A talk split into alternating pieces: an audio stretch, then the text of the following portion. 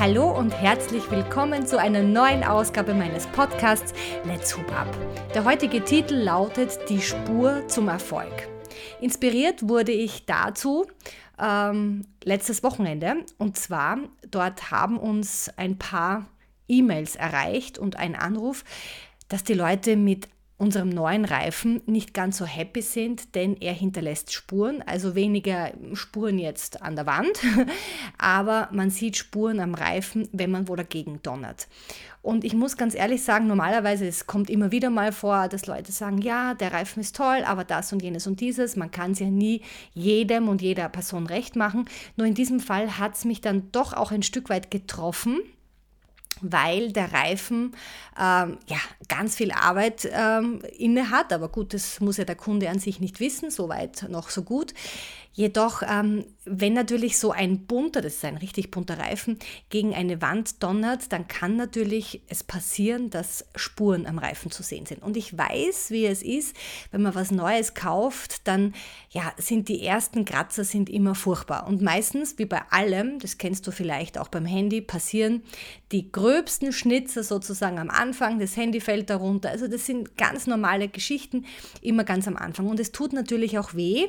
Trotz alledem ähm, fand ich ähm, es ein bisschen, wie soll ich sagen, schwierig, damit umzugehen, denn es war so ein, ein, ein, ein Stück weit, ja, wie kann der jetzt Spuren bekommen, wenn der so viel Geld kostet? Und dann habe ich mir wirklich gedacht und habe mich so zurückerinnert, die Reifen, die ich von Anfang an schon benutze, also die ich schon seit über sechs Jahren habe, das sind auch die, die ich am liebsten habe.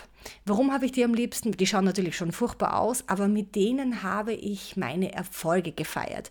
Da wusste ich, okay, wenn er runterfällt, wie hebe ich ihn wieder auf? Also ich, ich habe gelernt mit dem Reifen. Das heißt, ich habe mich weiterentwickelt. Das ist doch im Leben auch so.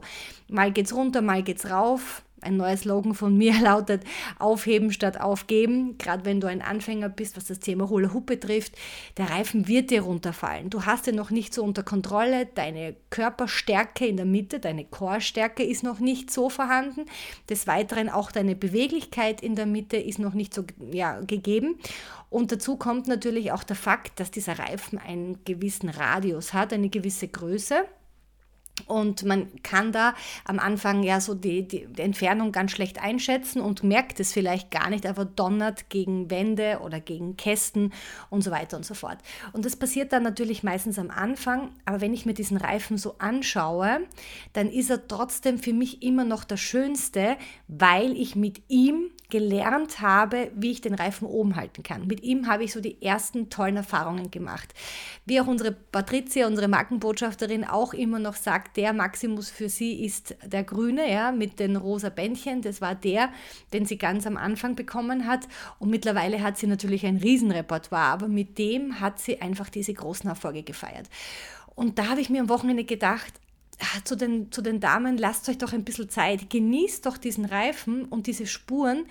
Ich glaube, wir, wir verlernen im Leben, diese Spuren zu ehren. Ich kenne sie ja auch bei mir selber, wenn ich so zurückblicke in mein Leben, ähm, da haben ganz viele Momente Spuren hinterlassen. Aber genau diese Spuren haben mich zu der Person gemacht, die ich heute bin. Ich nehme jetzt ein Beispiel her. Ähm, ich habe ein verschobenes Becken.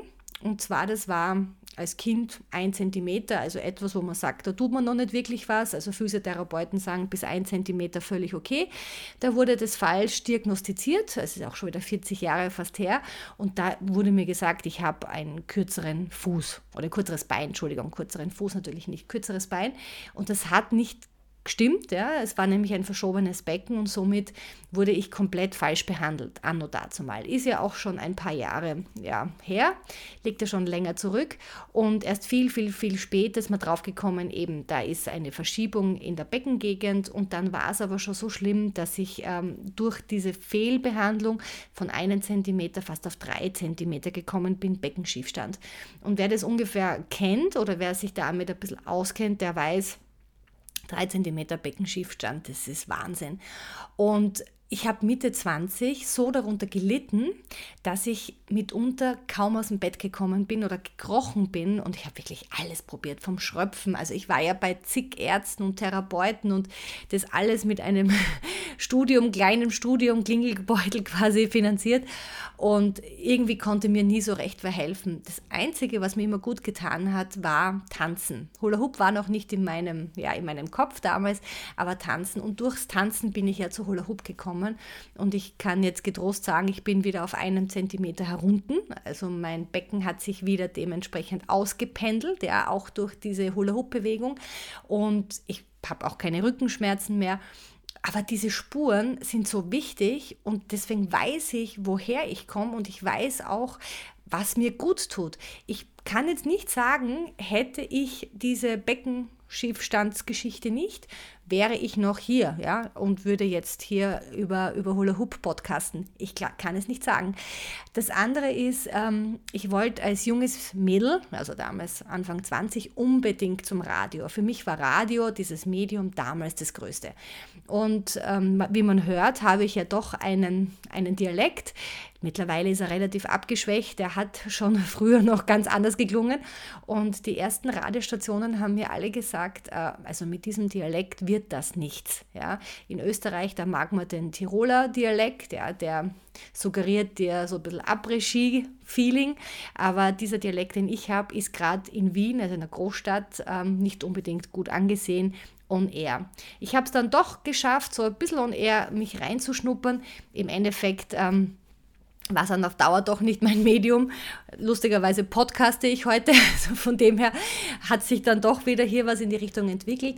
Aber auch das war einfach wichtig, hat Spuren hinterlassen. Ich habe dann viel auch an meiner Sprache gearbeitet, auf der einen Seite und gab auch Zeiten, wo ich es komplett weghaben wollte und eigentlich verleugnet habe, vers versucht habe zu verleugnen, wo ich herkomme, weil ich mich geschämt habe, diesen Dialekt zu haben und dementsprechend dort nicht unterzukommen, wo ich möchte. Und diesen Weg habe ich genauso gebraucht, um dann wieder zurückzufinden und zu sagen, das ist aber meine Heimat, das sind meine Wurzeln, ich brauche mich da überhaupt nicht schämen. Wir sind deswegen nicht schlechter, nur weil wir einen, einen Dialekt haben. Also wir sind deswegen genauso gut und können kompetent sein, als wenn jemand richtig schön Hochdeutsch spricht. Ja. Und das sind alle Spuren, die mich zu der Person gemacht haben, die ich heute bin. Noch ein kleines Geschichtel aus meinem Leben, vielleicht ein bisschen was aus dem Privatleben. Wie ich in Deutschland war und in Bayern gelebt habe, ähm, habe ich mich unsterblich in einen jungen Kerl verliebt und da hat mir jeder davon abgeraten. Er hat gesagt, na, das wird nichts, das kann nicht gut gehen, äh, ihr seid so unterschiedlich und ich war halt so auf ein bisschen Karriere getrimmt und der war mehr so laissez-faire und äh, wo kann ich mir die nächste Tüte rollen, so ungefähr. Und, aber ich, ich war da so verblendet ein Stück weit und wir sind zusammengezogen, obwohl jeder gesagt hat, das wird nicht funktionieren. Sogar er selber hat gesagt, ich glaube nicht, dass wir das schaffen. Er war aber auch sehr verliebt, deswegen haben wir es natürlich probiert. Naja, was soll ich sagen? Lange Rede, kurzer Sinn, natürlich hat es nicht geklappt. Und stattdessen, dass ich mir das einfach eingestehe und man darf doch bitte Fehler machen, man darf doch mal einfach ins Klo greifen, war doch wichtig. Was habe ich gemacht? Es war aus und ich habe mich dann so geschämt, dass ich es Familie und Freunden ähm, lange Zeit nicht erzählt habe und habe wirklich, und das äh, wissen nicht viele, aber jetzt vielleicht doch ein paar mehr, ähm, ein paar Tage, also ich glaube 14 Tage, habe ich im Auto geschlafen, habe mich dann bei Freunden geduscht, also die wussten gar nicht, dass ich nicht mehr dort wohne, aber ich hatte irgendwelche Ausreden, habe die besucht, habe gesagt, kann ich schön duschen, habe in dem Auto geschlafen, weil ich niemandem sagen wollte, dass es aus ist. Aber warum sage ich das nicht? Wo ist dieser Perfektionismus? Ja? Warum? Warum? Warum kann man einfach sagen, ja, ihr habt es recht gehabt, ich bin nicht perfekt, ich habe es probiert, war ja auch eine witzige Geschichte im Endeffekt. Heute lache ich drüber und ja, habe einen tollen Mann an meiner Seite und weiß, was es jetzt wirklich bedeutet, einen Partner zu haben, wo es einfach matcht, wo es einfach passt. Und all diese Spuren wollen wir so vehement in unserem Leben äh, ja, verwischen wir wollen alles aus unserem Gesicht raustackern.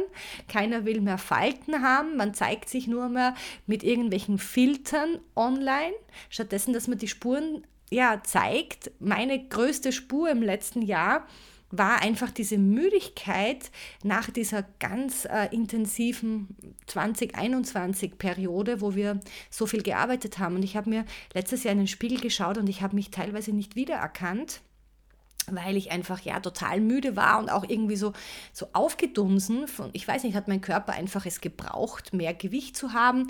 Kann ich überhaupt nicht sagen. Also das entwickelt sich jetzt alles wieder Richtung Normalität. Trotzdem werde ich natürlich nie wieder so ausschauen wie vor zwei, drei Jahren, wo ich echt das Gefühl hatte, wow, da war ich aber nur ein richtig frisches Händel. aber stattdessen, dass ich einfach Danke sage, was mein Körper da alles mitgemacht hat in dieser Zeit, bin ich auch letztes Jahr da gestanden und habe mir gedacht, ah oh, ja, und hier, man, man merkt ja schon, man wird älter und dieser ganze Druck, den sieht man im Gesicht. Und dieses Wochenende, wo wir über diese Spuren auf dem Reifen hier gesprochen haben mit den, ähm, ja, mit den Kundinnen und Kunden, habe ich mir gedacht, mein Gott, na, ich, ist wie Schuppen vor den Augen. Ja. Es ist einfach, es gehört zum Leben dazu. Und entweder man stellt etwas in die Vitrine, dann schaut man sich's an, oder man benutzt es und es darf auch Spuren haben. Und jetzt frage ich dich persönlich, was sind deine Spuren? Was ist die Spur deines Erfolgs? Ähm, wenn wir uns erfolgreiche Menschen anschauen, sieht man doch immer nur das Endprodukt, aber man sieht doch nie, wie die dort hingekommen sind. Deswegen rate ich jedem, der irgendwie sich äh, ja, prominente oder erfolgreiche Menschen anschaut und sich denkt, wow, warum haben die das, ich habe es nicht, Viele von denen ähm, schreiben Biografien zurecht und dann sieht man erstmal, mit wie viel Schweiß und mit wie viel Spuren auf der Seele und äh, am Körper, die dorthin gekommen sind. Am Körper vor allem natürlich die ganzen Extremsportler oder Profisportler und auf der Seele natürlich all jene, die wirklich Berge überwunden haben, um dorthin zu kommen, wo sie jetzt sind. Und jetzt frage ich dich, wo sind deine Spuren? ehrst du deine Spuren? Bist du jemand, der die auch sieht und wirklich auch ehrt, sich in den Spiegel schaut und sagt, hey, deswegen bin ich ich? Oder bist du noch jemand, der sie auch gern am liebsten kaschieren würde, ja, und diesen Perfektionismus in den Vordergrund stellt? Hula Hoop ist ein ganz tolles Beispiel dafür, immer wieder zu sich zu kommen und dieses Gefühl zu kriegen, es ist alles in Ordnung, es darf sein, dass der Reifen runterfällt. Gut so, mir passiert es. Es darf sein, dass er gegen die Wand düst. Ich habe auch Spuren an der Wand, ich habe Spuren am Reifen, aber das sind die Spuren, wo ich ganz viel Spaß hatte. Wenn ich dort hinschaue, weiß ich, ich hatte jetzt zum Beispiel gestern wieder einen coolen Workshop mit, ich glaube, 15 Teilnehmern über unser Hula-Hoop-Studio, das heißt Abnehmen mit Hoop Your Body. Wir starten jetzt in diesem Jahr neu. Und ich hatte so Spaß mit den Mädels und vor lauter Freude bin ich zu weit nach links abgebogen mit dem Reifen und zack, hatte ich schon wieder ein kleines Cut. Ja, ist so. Aber wenn ich jetzt vorbeigehe, weiß ich, wo es herkommt und es, ja, bringt mein Lächeln ins Gesicht. So, meine Frage an dich. Was sind deine Spuren? Was sind deine Spuren und welche Spuren möchtest du wirklich ehren? Und ich glaube, wenn wir unsere ja, unsere Spuren, unsere Erfahrungen ehren, das gibt ein gewisses Leichtigkeitsgefühl in uns. Und wir lassen ein bisschen den Perfektionismus los. Und ganz zum Schluss möchte ich noch sagen, mein Mann und ich haben jetzt lang und breit darüber nachgedacht, ob wir unsere Reifen, diese ganz bunten, wo man Spuren sieht, wenn sie gegen die Wand düsen, ob wir sie anders herstellen sollten. Und dann haben wir gedacht, nein, unser Maximus, das ist ja ein ursprünglich der Reifen, dieser bunte Pur Pleasure heißt er, es ist ein Maximus. Warum soll ich ihm die Form komplett nehmen, nur damit er unbeschadet bleibt, egal wogegen er düst? Nein, ich bleibe dabei. Es bleibt der Ursprungsreifen und er wird Spuren bekommen. Aber ich verspreche dir, diese Spuren machen Freude. Und das Allerwichtigste ist, dass der Reifen Freude macht. Also bleib dir treu und feiere deine Spuren. Wir hören uns nächste Woche wieder. Ich freue mich drauf. Wünsche dir ein wunderschönes Wochenende. Alles Liebe, deine Marina.